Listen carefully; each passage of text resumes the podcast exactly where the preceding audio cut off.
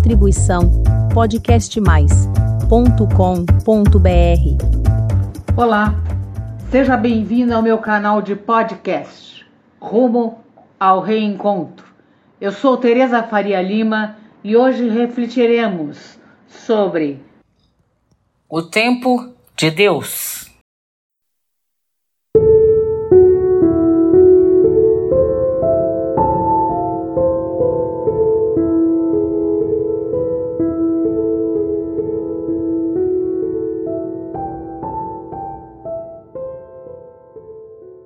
Certamente, uma das coisas mais difíceis para o ser humano é saber esperar. Nós estamos sempre querendo aquilo que desejamos de forma imediata, aqui e agora. Ou melhor, para ontem. A loucura de nossa impaciência atinge o seu ápice quando queremos fazer com que Deus trabalhe em nosso tempo.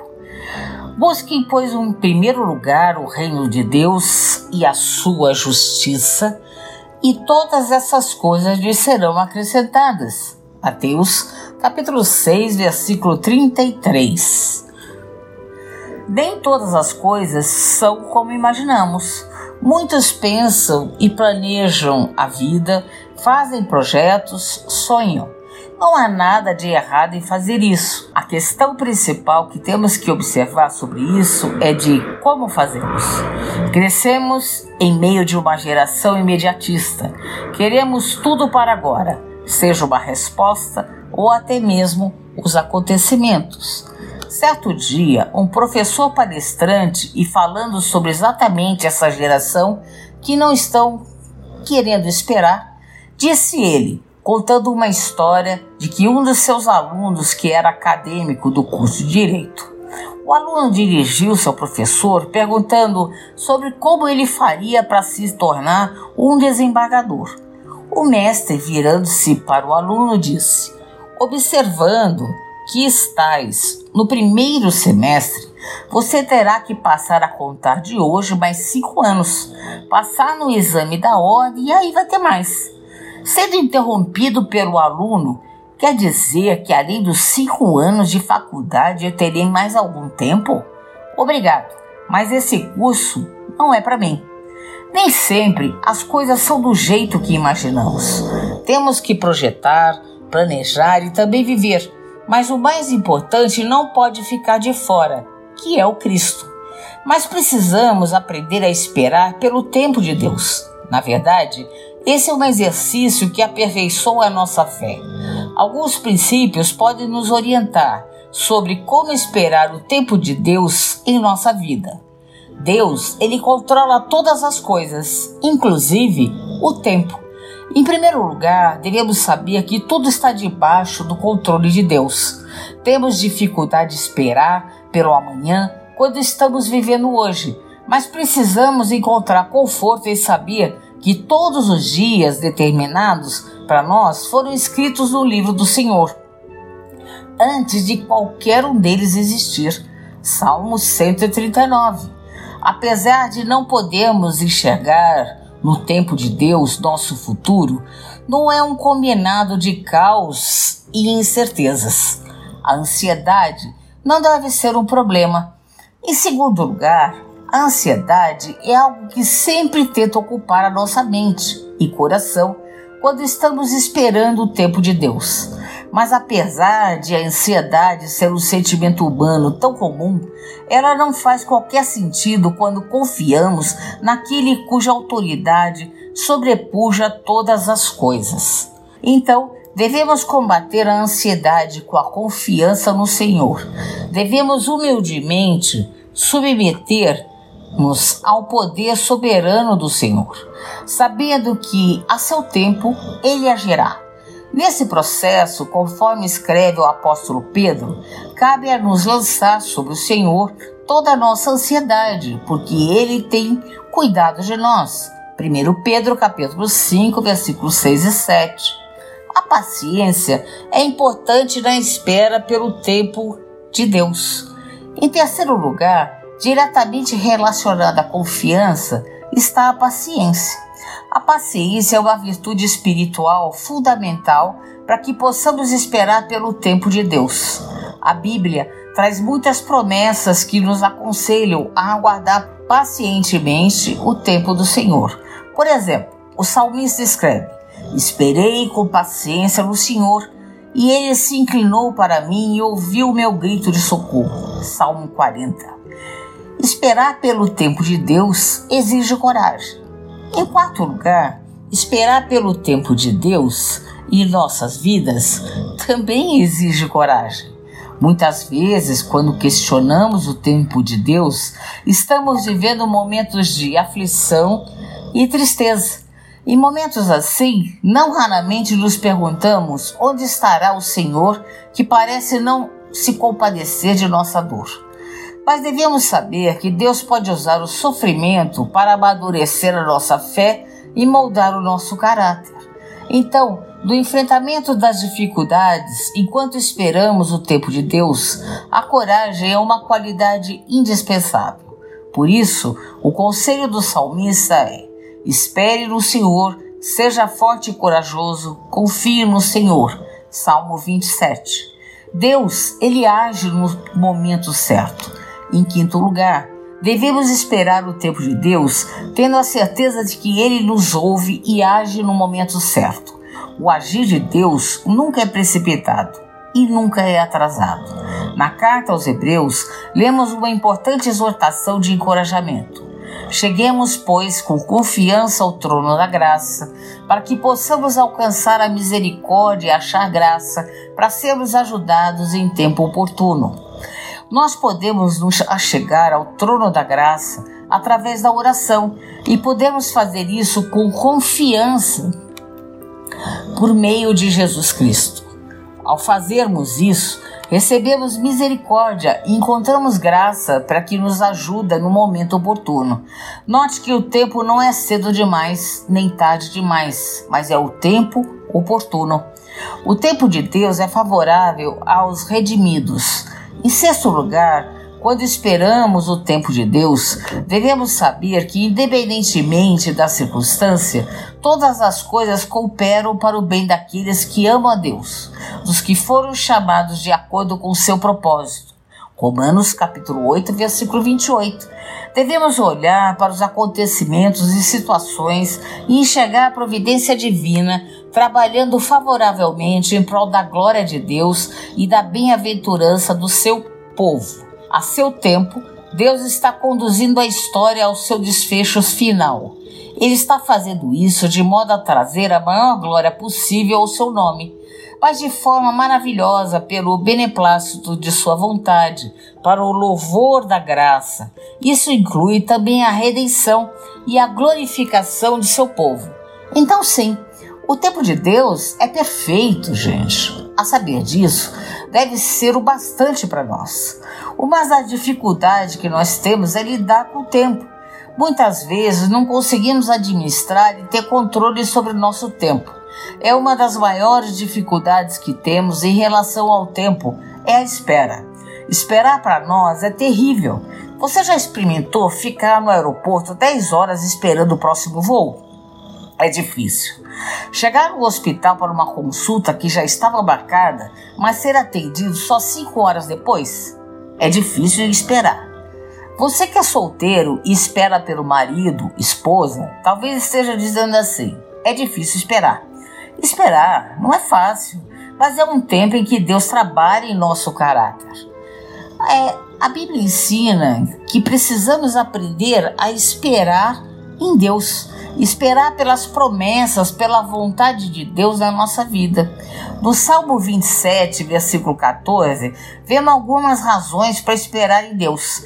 Espera pelo Senhor, tem bom ânimo e fortifique-se o teu coração, espera, pois, pelo Senhor. Deus não erra a sua hora. Se você tem essa convicção em seu coração, descanse no Senhor. Hebreus capítulo 11, versículo 1 diz: Ora, a fé é a certeza das coisas que se esperam, a convicção dos fatos que se não veem. Santo Agostinho fez talvez a mais importante reflexão sobre o tempo na história do pensamento, presente no livro 11 da obra Confissões. A reflexão agostiniana sobre o tempo começa com o problema em defini-lo, com a análise que todos sabem o que é o tempo quando dele se fala, mas ninguém diz que de fato ele é. Que é, pois, o tempo? Quem poderá explicá-lo clara e brevemente? Quem o poderá aprender mesmo só com o pensamento, para depois nos traduzir por palavras o seu conceito? E que assunto mais familiar e mais batido nas nossas conversas do que o tempo? Quando dele falamos, compreendemos o que dizemos. Compreendemos também o que nos dizem quando dele nos falam. O que é, por conseguinte, o tempo? Se ninguém me perguntar, eu sei. Porém, se eu quiser explicar a quem me fizer a pergunta, já não sei. Essa resposta é de extrema relevância até hoje, pois a partir dela nasceu a ideia de pensamento intuitivo, mesmo que Augustinho não tenha assim o chamado. Em outras palavras, eu sei, mas não consigo transformar em discurso. Avança explicando que nada sabemos nem podemos saber sobre o tempo, porque estamos imersos na temporalidade.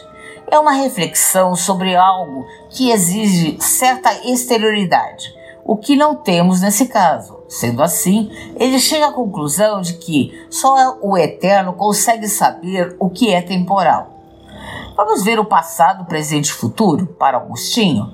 Passado não é, pois, é o tempo que se afasta de nós. É tudo que já não é mais palpável, simplesmente porque já se foi. Presente é o agora, mas se permanecesse sempre presente e não se tornasse passado, não seria mais tempo, e sim eternidade. Então, se o presente precisa se tornar passado para ser tempo, ele não é, porque o que é não deixa de ser. O futuro também não é, já que ainda não existe, e quando existir, deixará de ser futuro e passará a ser presente, que tão logo já será passado. Após essas constatações, ele prossegue. É impróprio afirmar que os tempos são três: pretérito, presente e futuro.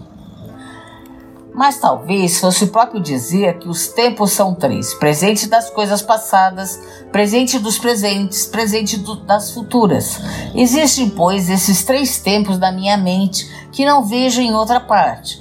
Lembrança presente das coisas passadas, visão presente das coisas presentes e esperança presente das coisas futuras. Aqui temos o passado como uma forma particular de presente. Afinal, quando nos lembramos de algo passado, estamos no presente. Em outras palavras, o passado é presente quando nos lembramos dele. Temos também o futuro, tão presente quanto o passado, quando nele pensamos e projetamos. E finalmente, Agostinho vai diferenciar o tempo da alma e o tempo do mundo. Ora, esses três tempos que nós vimos só existem para nós, na nossa mente ou a alma. O resto do mundo se resume na instantaneidade do real. No tempo do mundo, nada dura, tudo deixa de ser tão logo que é.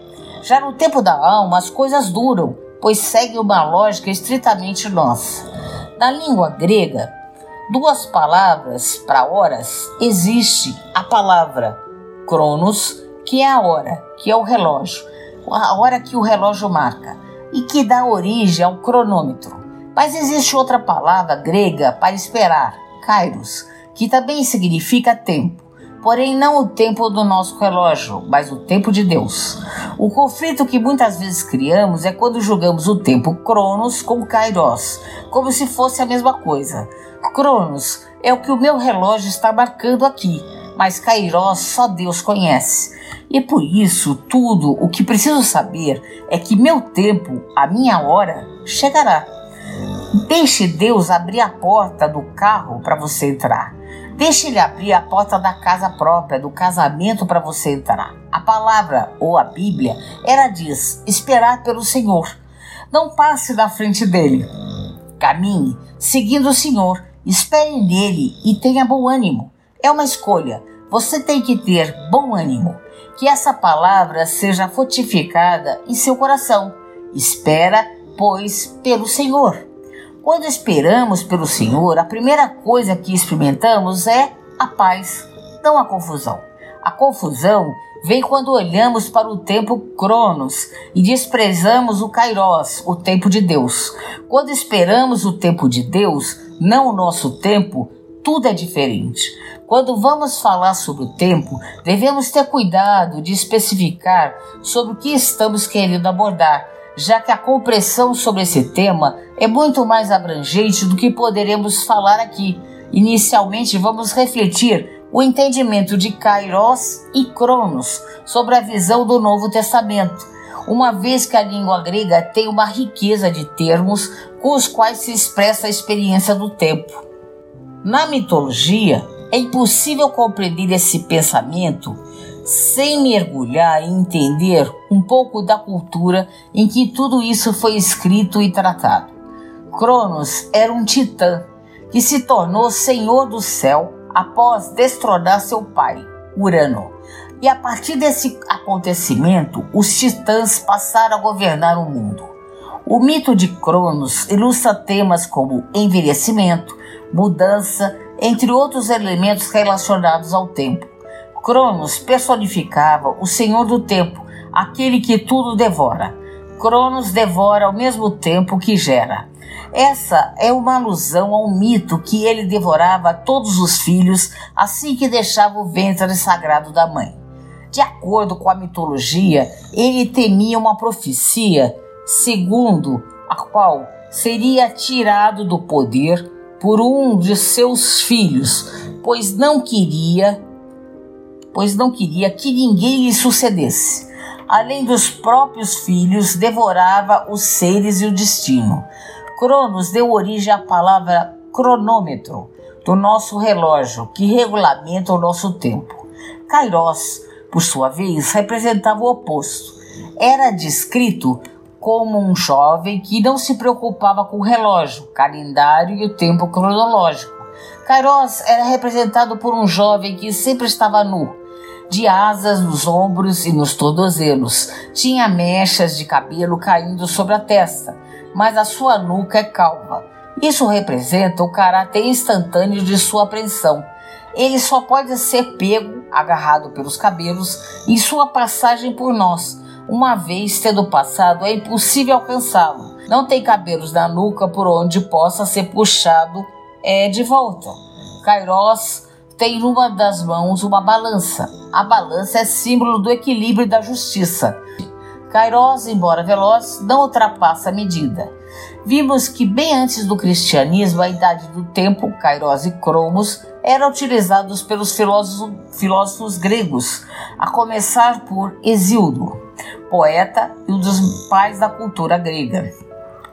Na Septuaginta, segundo a tradição, ou para muitos apenas uma lenda, Ptolomeu II, rei do Egito, pediu que fosse traduzido a lei dos judeus para o grego, para assim enriquecer a biblioteca de Alexandria, já considerada centro intelectual da época. Para isso, foram convocados 72 sábios judeus e assim a tradução foi concluída em 72 dias, dando a nomenclatura de Septuaginta. Tendo a tradução do Velho Testamento para o grego, gostaria de extrair a ideia do conhecimento de tempo já empregado na mesma. Lá em Eclesiastes, capítulo 3, versículo 1, diz assim: Tudo tem o seu tempo determinado e há tempo para todo o propósito debaixo do céu. Tudo tem seu cromos determinado e há um kairos para todo o propósito. Existe um tempo cronológico dentro do qual vivemos e dentro dele um momento oportuno para que se cumpram os propósitos. Aqui fica clara a ideia de tempo no entendimento baseado na cultura grega, que era uma forma comum de passar o conhecimento para que o povo a qual estivesse destinado conseguisse entender. Caio significa tempo, especialmente um ponto no tempo, momento, tempo oportuno, oportunidade favorável, ponto justo, medida certa, lugar apropriado, aquilo que é conveniente, apropriado ou decisivo.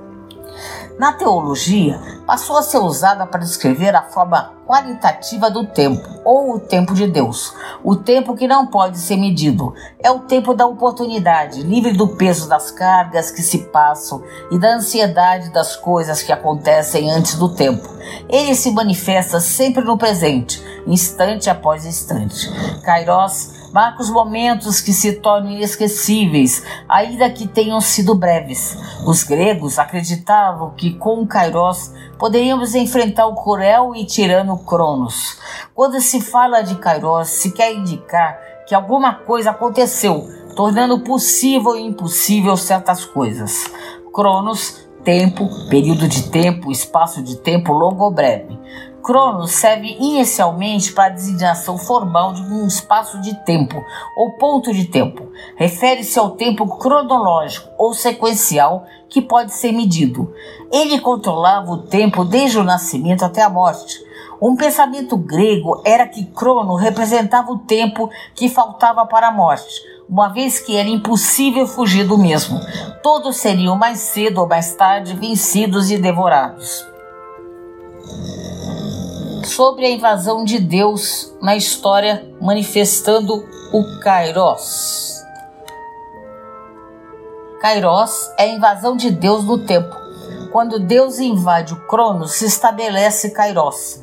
Deus invadiu a história. Deus invadiu a história para fazer o que tinha que ser feito, na hora que tinha que ser feito. E Kairos divino só leva em conta se o ser humano que ele escolheu para esse Kairos está pronto. Ele não leva em conta se as circunstâncias são acolhedoras ou favoráveis. Ele leva em conta se o ser humano está pronto. E quando ele se manifesta, Kairos dignifica e dá sentido ao Cronos, aquele tempo, aquele minuto. Os espíritos superiores é o agente preparador, ele nos prepara para estar pronto à manifestação de Deus através de Kairos, nos permitindo viver um tempo oportuno e se alinhado com a vontade do Pai. Muitas vezes nossas ações diárias de serviço que afetam a vida do próximo pode ter sido a manifestação de Kairos, de Deus, na nossa vida, em virtude e favor do outro um abraço amigo, uma palavra, o estender de mão para aquele que não tem mais nenhuma outra opção. O espírito superior, ele trabalha em nós para nos deixar disponíveis para que o Pai possa invadir o Cronos na hora que ele quiser e assim manifestar a sua vontade aos homens. Isso faz com que a minha vida ganhe sentido. Cada manifestação de Kairos dá sentido ao meu Cronos, assim como dá sentido à nossa vida, nos ajuda a filtrar. O que devemos ou não fazer nós fazemos compreender porque a gente está na história. A gente está na história para que Deus invada a história, a hora que Ele quiser, através de nós. Prontos para Deus, na hora de Deus, porque da nossa prontidão pode depender a nossa vida, assim como a vida de outras pessoas, assim como a salvação do mundo. Vide José e Maria que estavam prontos para Deus. O eu está pronto para a invasão de Deus no Cronos, para que Kairos de Deus possa desencadear uma reação extraordinária de Deus na história, no momento em que eu estou pronto para Deus agir através de mim e ele alcança o próximo. Isso pode desencadear uma abertura no próximo para receber o Kairos e assim por diante. Então você está pronto a ser um agente receptor de Kairos? Pode gerar uma reação em cadeia e uma abertura imensurável para a manifestação de Kairos em uma comunidade, uma igreja, um estado, um país. E assim nós vamos, espero que tenha passado para vocês, já entendemos também por várias passagens bíblicas que muita etapa do plano do Senhor demoram mais do que realmente é necessário Talvez boa parte disso por causa da incredulidade ou desobediência humana. O exemplo foram os 40 anos do povo no deserto, que poderiam ter durado menos tempo. Porque os meus pensamentos não são os vossos pensamentos, nem os vossos caminhos, meus caminhos, diz o Senhor. Porque assim como os céus são mais altos do que a terra, assim são os meus caminhos mais altos do que vossos caminhos, e os meus pensamentos mais altos do que os vossos pensamentos. Isaías capítulo 55, versículo de 8 a 9. Deus não é homem para que minta, nem filho de homem para que se arrependa. Porventura diria ele não faria, ou falaria, ou não confirmaria. Números capítulo 23, 19. Por que Deus demora tanto para agir? Quando relembramos a história do povo de Israel, que ficou cerca de 400 anos escravizado, clamando o agir de Deus para que fossem libertos, demorou. Aos olhos humanos demorou muito, entretanto o Senhor tinha prometido um libertador, mas passaram-se várias gerações para que isso acontecesse através de Moisés. Quando o Senhor fez a promessa ao povo acerca do libertador, o Kairós de Deus já havia iniciado, mas foi necessário aguardar o Cronos adequado para isso. O momento que Moisés chegou, apareceu em cena, foi precisamente quando o Egito estava fraco pela ação dos inimigos, o que permitiu Israel condição para sair do cativeiro e ir para a terra prometida. Se você achar ou estiver passando por algo em que sinta que Deus está atrasado, foque na fé e na confiança que o Senhor faz as coisas quando é o tempo perfeito para isso, nem antes nem depois. Podemos lembrar das palavras de Jesus quando dizia: A minha hora ainda não chegou João capítulo 7, versículo 6. No entanto, depois houve outro momento em que ele disse: A minha hora chegou. João capítulo 12, versículo 23. Algumas verdades acerca do tempo. O tempo, gente, pertence a Deus. Tudo tem o seu tempo determinado e há tempo para todo o propósito debaixo dos céus. Deus é o dono do tempo, pois o Senhor é eterno, sempre foi e sempre será. Salmo 90. Por isso Deus determinou um tempo para cada coisa da vida humana. O tempo é limitado. Tudo fez Deus formoso no seu devido tempo. Também pôs a eternidade no coração do homem. Sem que esse possa descobrir as obras de Deus, fez desse o princípio até o fim. A humanidade foi limitada pelo tempo devido ao pecado, chegado a viver até o limite dos 120 anos e a média de 78 anos. Mas isso é para sabermos que nosso tempo de vida é limitado. O tempo, ele não volta mais. Sei que tudo quanto Deus faz durará eternamente. Nada se lhe pode acrescentar e nada lhe tirar. E isso faz Deus para que os homens temam diante dele. Cada segundo do tempo é precioso e não deve ser desperdiçado. Devemos aproveitar remindo o tempo, porque os dias são maus. Efésios, capítulo 5, versículo 16. O que é já foi, e o que há de ser também já foi. Deus fará renovar-se o que se passou. Somente Deus, que é dono do tempo, pode saber qual o tempo que temos e o tempo que estamos vivendo agora. Mas Deus também pode fazer-se renovar o nosso tempo e nos dar novas oportunidades. Peça um tempo a Deus. Como esperar o tempo de Deus? Quando falamos sobre o tempo de Deus, geralmente temos em mente o momento em que Deus age na história, seja no, nível, vou repetir, seja no nível geral, seja no nível pessoal. A Bíblia nos mostra muito claramente que o tempo de Deus é sempre perfeito. Ele nunca se adianta e nunca se atrasa. E isso é possível porque Ele é quem governa o tempo de acordo com a sua soberana vontade. Ele estabelece cada momento em consonância com seus propósitos divinos. Mas, especialmente no nível pessoal, Geralmente temos dificuldade em compreender e esperar o tempo de Deus em nossas vidas. Frequentemente somos imediatistas, como já havíamos falado, com aquilo que nos interessa e morosos com aquilo que não temos interesse.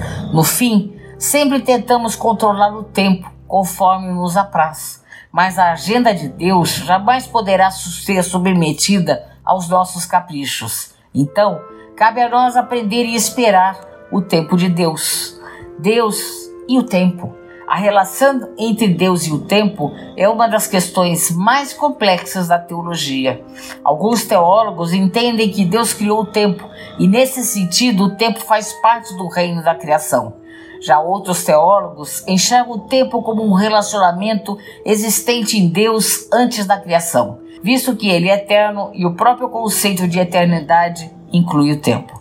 Seja como for, tudo que realmente sabemos é que Deus transcende ao tempo e age no tempo. Isso quer dizer que o seu propósito eterno é executado no tempo e nada pode frustrá-lo. Inclusive, a Bíblia diz que na eternidade, antes mesmo da criação do mundo, Deus planejou a redenção do seu povo. A própria encarnação de Cristo ocorreu quando chegou a plenitude do tempo. Conforme as Escrituras revelam, Deus fez todos os povos de um só homem e concedeu que eles povoassem a terra, tendo determinado os tempos anteriores estabelecidos e os lugares exatos que deveriam habitar. Já nos diz que, a respeito à vida de cada pessoa, o salmista escreve que os tempos dos homens estão nas mãos do Senhor. Lá no Salmo 31. O tempo de Deus não é o mesmo que o nosso, vamos recordar e lembrar. Mas definitivamente o tempo de Deus não é o mesmo que os homens. A Bíblia diz que um dia para o Senhor é como mil anos, e mil anos é como um dia. A vida de Abraão é um dos maiores exemplos sobre como o tempo de Deus muitas vezes parece não haver qualquer sentido para nós.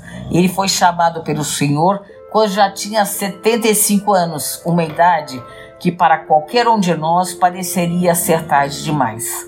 Mas apesar da idade avançada de Abraão, Deus não agiu com pressa em sua vida. Depois de 11 anos de espera, Sara tentou adiar o relógio de Deus através de seus próprios métodos. O esforço de Sara, no entanto, resultaram no nascimento de Ismael, não no Isaac. O nascimento de Isaac, o herdeiro da promessa, ocorreu somente no tempo oportuno determinado por Deus. Esse tempo se cumpriu depois de 25 anos que Deus tinha chamado Abraão. O tempo de Deus chegou na vida do envelhecido casal quando Abraão já tinha 100 anos de idade e Sara 90 anos. Sim, o tempo de Deus frequentemente é diferente do nosso. Boas reflexões. Essa foi a minha mensagem de hoje. Obrigada por ouvir. E caso queira receber o aviso dos novos episódios publicados no Rumo ao Reencontro, deixe o seu e-mail em meu canal de podcast. Até breve. Distribuição podcastmais.com.br